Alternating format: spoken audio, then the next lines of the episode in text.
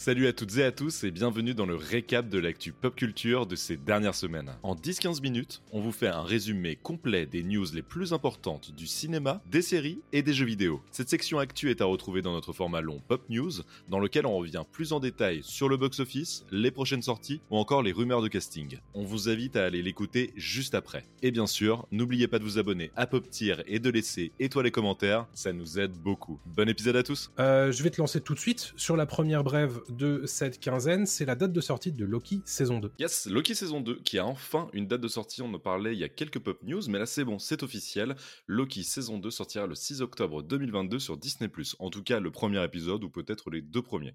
Euh. Pour rappel, donc euh, Loki, ça suit le personnage de Loki qu'on avait vu dans Avengers, dans Thor, etc., qui est joué par Tom Hiddleston. Et dans euh, la série Loki, en fait, c'est son travail au sein de la TVA avec Mobius, qui lui est interprété par Owen Wilson. Donc on suivra euh, la suite des, des aventures de, de Loki dans cette saison 2. Et je Très rappelle, bien. 6 octobre 2022.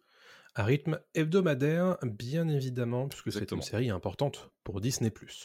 Euh, la suite, brièvement, euh, on a appris euh, le décès à 58 ans de Ray Stevenson, qui est un acteur que l'on connaît notamment puisqu'il jouait Volstagg dans, dans les Thor. Euh, Mhm. de, du MCU, il a joué Punisher dans Punisher Warzone, il a joué dans, dans un film qui s'appelle Re, euh, du côté D'Alain Chabat? euh, de... non pas d'Alain Chabat, mais du côté de l'Inde plutôt, et puis il était surtout connu pour, euh, par exemple, euh, Rome dans la série de HBO. Excellente va- Ouais, excellente série. Il était dans la saison 7 euh, de Dexter. Voilà, qu'est-ce que j'ai oublié? Blackbeard dans Black Sails. Et on allait le voir très prochainement, on va toujours le voir, mais ce sera à titre posthume, dans Ahsoka, la Mhm. série Disney Plus Star Wars, où il va jouer un personnage qui a un sabre laser d'une couleur très intéressante. Donc voilà, c'est Ray Stevenson qui nous quitte à un âge bien trop jeune, 58 ans. On continue avec Pedro Pascal qui euh, s'est un petit peu euh, épanché sur euh, la façon dont sont tournées les séries de Star Wars Mandalorian, les saisons de Mandalorian, dans une table ronde organisée par The Hollywood Reporter avec d'autres acteurs et il explique enfin, enfin, disons qu'il confirme euh, Mhm. ce que tout le monde sait un petit peu tout bas, c'est que euh, la plupart des scènes qui sont tournées désormais avec lui en Mandalorian, bah, c'est pas lui à l'intérieur de, Que de- du costume. Voilà, on le savait déjà plus ou moins, mais c'est déjà c'est désormais confirmé. Euh, il explique en fait que euh, au tout début, il y a eu pas mal d'expérimentations pour savoir euh, si c'était mieux que ce soit lui, si c'était pas mieux que ce soit lui, enfin, etc. Et en Mhm. fait, c'est mieux pour lui que ce soit pas lui parce que il dit tout simplement que euh, quatre mois dans ce costume-là, euh, physiquement, c'est compliqué pour lui. Donc, Ouais, donc voilà. Et en plus, ça lui a permis de faire beaucoup d'autres choses, notamment de tourner dans The Last of Us, que l'on connaît désormais pour euh, bah, le grand succès que ça a eu euh, à partir du mois de janvier Eh oui. euh, sur HBO. Ah, il a un planning chargé maintenant, Pedro Pascal. hein. Et puis, rappelons qu'il a deux cascadeurs aussi qui euh, rentrent dans le costume de, de The Mandalorian. Alors, j'ai plus les noms hein, des, des cascadeurs, mais maintenant qui sont crédités à chaque épisode, euh, ce qui prouve que eux aussi, voilà, ont, ont leur importance. Et bah, maintenant, il a un petit peu un rôle de doubleur plus que Oui. En fait, j'ai l'impression quoi. C'est Mm. bon. Et faut pas du tout être choqué de ça, hein, puisque bah, c'est pas du tout la première fois que ça arrive dans l'univers Star Wars. On rappelle tout simplement que le meilleur méchant de l'univers Star Wars, c'est quand même Dark Vador, et c'est pas du tout James Earl Jones dans le costume, euh, mais pourtant c'est lui qui lui donne sa voix. Donc Mm, mm, bon, mm. voilà, ne soyons pas non plus trop effarouchés par cette news, c'est juste une confirmation. Tu vas nous parler euh, du futur de euh, l'univers John Wick. Ouais, John Wick, le studio euh, Lionsgate, donc qui euh, produit John Wick, a confirmé que John Wick chapitre 5 était en développement, euh, alors que le John Wick chapitre 4 est sorti il y a à peine deux mois. Donc les fans euh, sont heureux d'apprendre cette news, mais encore mieux, il y a trois autres euh, spin-offs de la franchise John Wick qui sont en préparation. Alors on savait déjà qu'il y avait la série The Continental qui sortira Mhm. très bientôt sur les écrans, et aussi Ballerina avec Anna de Armas en tête d'affiche. Mais il y a apparemment un autre euh, spin-off euh, dans les cartons. Pour l'instant, on n'en sait pas plus. Mais en tout cas, euh, voilà, la franchise John Wick est très, très en, en vue et en vogue en ce moment à Hollywood. Et on rappelle que John Wick chapitre 4 a rapporté plus de 428 millions de dollars au box-office mondial, ce qui a permis à la franchise de dépasser le milliard de dollars de recettes euh, depuis le début, depuis son existence, depuis 2014-15, si je me trompe pas. Donc en 10 ans, elle a rapporté un milliard, un milliard de dollars. C'est pas dégueulasse. Oui, pour, un, pour un film sans prétention de d'action comme ça, ça le fait. C'est pas mal du tout, voilà. Pour l'instant, voilà, John Wick chapitre 5 est en préparation, on n'en sait pas plus, on sait pas quand est-ce qu'il sortira, est-ce que ce sera toujours Kenny Reeves, etc., etc. On vous en dira plus quand on aura les infos, mais bon, je pense qu'il faudra patienter un tout petit peu.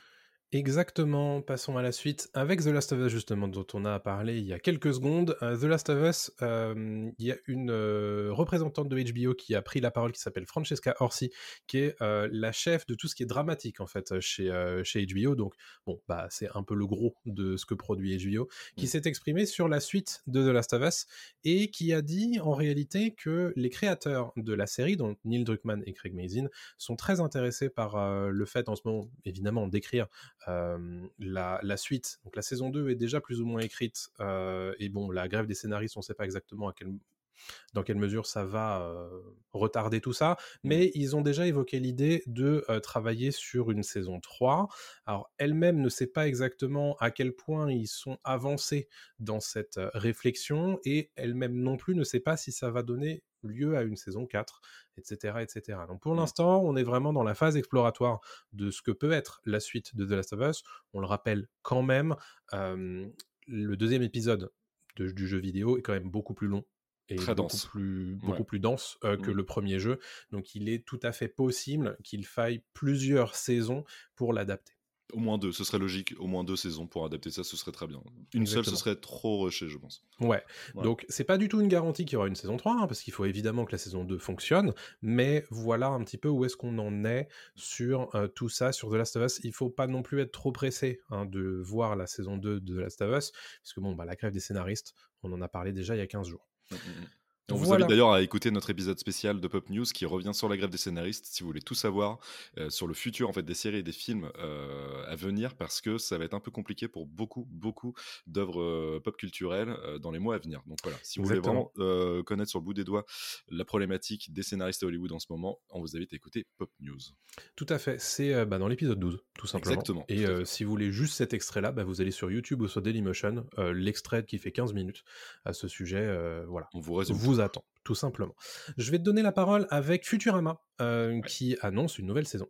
Ouais, on s'y attendait plus ou moins. C'était une arlésienne, c'était quelque chose voilà, qui se murmurait dans les couloirs. Mais ça y est, c'est officiel. Futurama aura une onzième saison après dix ans d'absence. Donc c'est énorme, on s'y attendait ah pas vraiment. Mais pour rappel, donc Futurama, c'est la série de Matt Groening et de David X. Cohen. Donc Matt Groening, créateur des Simpsons évidemment. Et qui avait été diffusé voilà, au début des, années 2000. Et qui revient donc là pour une onzième saison en France sur Disney. Mmh rappelle que toutes les saisons de Futurama sont dispo sur Disney+, et elle arrivera très bientôt cette euh, nouvelle saison, puisqu'elle sera diffusée à partir du 24 juillet, avec un nouvel épisode chaque semaine. Évidemment, euh, le but de, cette nouvelle saison, ça sera d'attirer un nouveau public qui ne connaît pas Futurama. Euh, la nouvelle génération n'a pas forcément grandi avec. Moi, j'ai adoré Futurama quand j'étais gosse, mais je mmh. pense que voilà, des, collégiens, des lycéens ne connaissent pas forcément. Donc là, c'est intéressant de, de s'adresser à un nouveau public, tout en gardant la même patte, la même direction artistique, en gardant le même casting en VO. En France, on ne sait pas trop. Euh, c'était Donald Renew notamment qui doublait euh, Fry, le mmh héros de Futurama. On ne sait pas s'il revient. On aura sûrement des infos euh, très bientôt. Et puis, on a une petite précision au niveau du contenu de cette nouvelle saison. la satire de, la société bah, sera un peu voilà le, point d'orgue de, la série. Et puis, sera de nouveau au rendez-vous. Et il y aura aussi des thèmes comme la pandémie, les crypto-monnaies et la cancel culture qui seront abordés. Donc, on imagine que ce sera très très drôle. En tout cas, on l'espère. Tout un programme. Très bien, donc Futurama, une nouvelle saison arrive très prochainement. Un truc qui arrive pas très prochainement pour le coup, c'est euh, un nouveau MMORPG dans l'univers du Seigneur des Anneaux. Ça a été annoncé ben, il y a quelques jours par Amazon Games et par euh, Embracer Group, qui détient désormais euh, Middle-earth Enterprises, donc qui détient tous les droits évidemment d'adaptation de l'œuvre de Tolkien. Un nouveau MMORPG, pourquoi je dis nouveau? Parce qu'il y en a déjà en fait. Hein. Le Seigneur mmh. des Anneaux Online existe depuis des années, et voilà donc que Amazon Games annonce quelque chose, bah, un petit peu de nouveauté, hein, tout simplement, dans cet univers. Mmh. Euh, bon, on ne sait pas exactement ce qu'il en est, hein, de, quoi il, s'agira, euh, parce que c'est très tôt. Hein. Ils viennent simplement de signer cet accord. C'est pas la première fois qu'Embracer et Amazon euh, signent, puisqu'ils ont déjà signé un deal autour de la licence de Tomb Raider. Donc, donc voilà, on ne sait pas trop à quoi s'attendre. On va quand même préciser que Amazon Games ont signé l'an dernier New World, qui est un MMORPG justement, et c'est un petit peu le premier jeu vidéo publié et édité par Amazon Games qui a reçu un petit peu son petit succès d'estime mmh et commercial. Donc peut-être qu'ils veulent insister du côté du MMORPG pour les gens qui ne savent pas ce que ça veut dire. C'est un jeu de rôle massivement multijoueur, voilà, qui se joue du coup en ligne. World of Warcraft par exemple. etc. Mmh, mmh, à, mmh. l'époque, euh, les gens qui ne savaient pas ce que ça, ce que ça voulait dire appelaient ça un meuporg. Meuporg. Voilà. Allez, euh, voilà nous sommes vieux, Thomas, nous sommes vieux. Nous sommes assez vieux, effectivement. Euh, toujours dans un univers de fantasy. Parlons un petit peu de The Witcher. The Witcher, vous le savez, arrive en juin prochain fin juin prochain pour une saison 3 qui sera divisée en deux parties. Cette saison 3 sera la dernière avec Henri Cavill et il se trouve que la directrice de casting a discuté avec Deadline et a donné une petite information euh, supplémentaire au sujet de la suite de cette série. Et cette suite, visiblement, bah, elle avance pas mal, puisque elle nous annonce que la saison 4 et la saison 5 sont en réalité prévues, puisque la saison 5 va se tourner juste après la mmh saison 4. Euh, donc vraisemblablement, Netflix y croit toujours, malgré le fait que bah, son acteur principal s'en va. Bah, c'est pas mal. Et, surtout, c'est la vraie annonce, c'est que euh, y a la saison 5 qui est prévue alors que Netflix ne l'a toujours pas annoncé. Quoi. Exactement. Donc, euh, bon, peut-être qu'elle s'est fait un petit peu euh, taper sur les, doigts, après cette, cette, information. Mais écoute, voilà, c'est peut-être que elle, elle a pas trop compris. Mais bon, directrice de casting, si les deux saisons se tournent en même temps ou quasi, bon, on peut quand même légitimement y croire. Et puis c'est pas n'importe quelle directrice de casting, elle a bossé sur Wednesday, elle a bossé sur plein de séries, donc elle sait ce qu'elle dit. c'est voilà. Je pense que quand elle sort une info, elle sort une bonne info. Exactement. je te propose qu'on fasse un petit point sur le PlayStation Showcase, qui est un mmh petit peu la première conférence qui lance le Summer Game Fest. Le Summer Game Fest, c'est un petit peu ce qui remplace le 3, qui en général fait lieu à une grande batterie d'annonces autour du monde du jeu vidéo. L'été, c'est un petit peu le grand carrefour des annonces. Et on va faire un petit point euh, là-dessus, puisque bah, il y a pas mal d'annonces et de jeux vidéo qui ont été présentés. Le premier sur lequel je voulais revenir, c'est Assassin's Creed Mirage, mmh euh, qui a été présenté pour la première fois avec une, euh, une petite séquence de gameplay de deux minutes, un truc comme ça, enfin un trailer de gameplay. et surtout, on a enfin la date de sortie de ce jeu, c'est le 12 octobre prochain euh, sur à peu près tout, hein, évidemment. Euh, normal. évidemment. Xbox Series, PS5, PC, etc. Bon. Ouais. Petit trailer sympa, petit trailer sympathique euh, qui revient, j'ai l'impression, aux bases. Euh, de ce qui était Assassin's Creed à l'époque avec Altaïr dans le premier. Euh, ça revient, donc c'est Bagdad, hein, si je me trompe pas, c'est ça. Bagdad, donc une ville du Moyen-Orient et tout, c'est cool. Moi j'aime bien, il y a un côté retour aux origines de, la franchise. Il y a un côté un peu fantastique aussi. On mmh voit un monstre à la fin de, du trailer, une espèce de, chimère ou peut-être un djinn, voilà, quelque chose comme ça. Donc il y, a, y a un côté aussi un peu mille et une nuits que, qui, a l'air Je, franchement, pourquoi pas? Moi j'ai un peu lâché la rampe hein, sur Assassin's Creed, hein, je vais pas te depuis les nouveaux, euh, depuis l'Egypte, c'était Origins, c'est ça? Ouais. Euh, j'ai pas, j'ai fait Origins et après j'ai un peu lâché, j'ai pas fait celui en Grèce et j'ai touché vite fait celui euh, en, comment? Valhalla, c'est ça? Ouais. donc voilà, vraiment c'est plus ma série de cœur. Je l'ai aimé pendant très longtemps, mais j'ai vraiment lâché. Mais pourquoi pas revenir sur quelque chose de plus simple? J'ai l'impression qu'en fait ils sont un peu oubliés, ils sont un peu éparpillés. Donc moi je suis curieux. Je suis curieux. T'en penses quoi toi?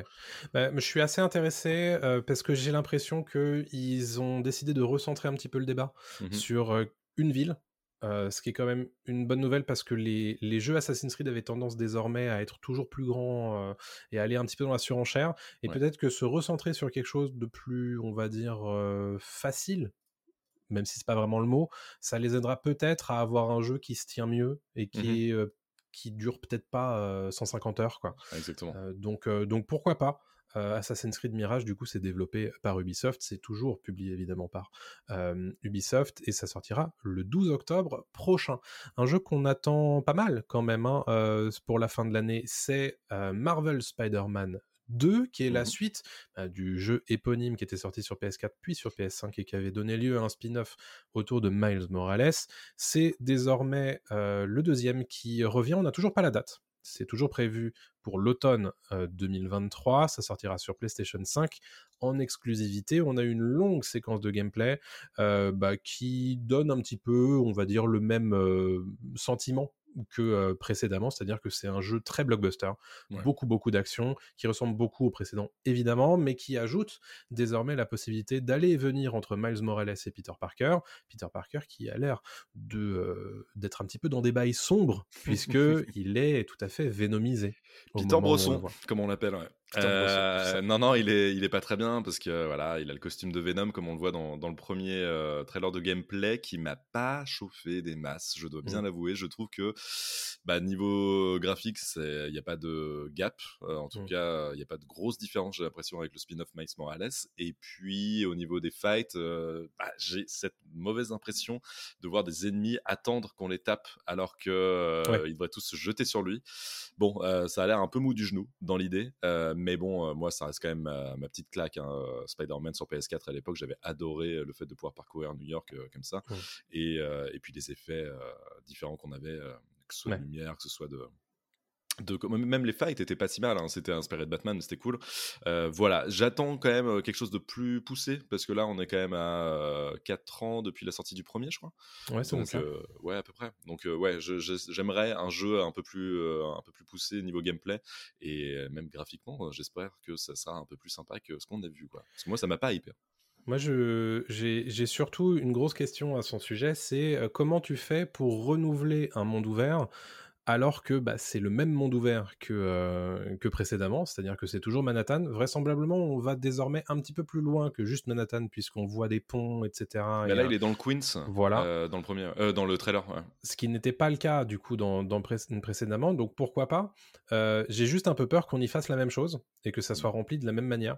Mmh. donc voilà, je, je m'attends pas à ce que ça soit du niveau d'un Tears of the Kingdom pour Breath of the Wild. Non, clairement pas, c'est sûr et certain. Mais est-ce qu'on ira boire le café avec Tante May dans le Queens? Est-ce que voilà, on l'aidera à déménager? Peut-être.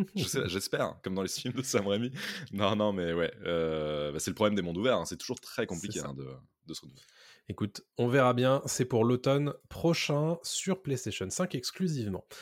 sur un jeu également dont il faut qu'on parle, c'est l'annonce d'un remake euh, d'un jeu qui est plutôt bien aimé, c'est Metal Gear Solid 3 mmh Snake Eater qui va avoir désormais son remake, alors pas uniquement sur PlayStation 5, hein, mais aussi sur Xbox Series.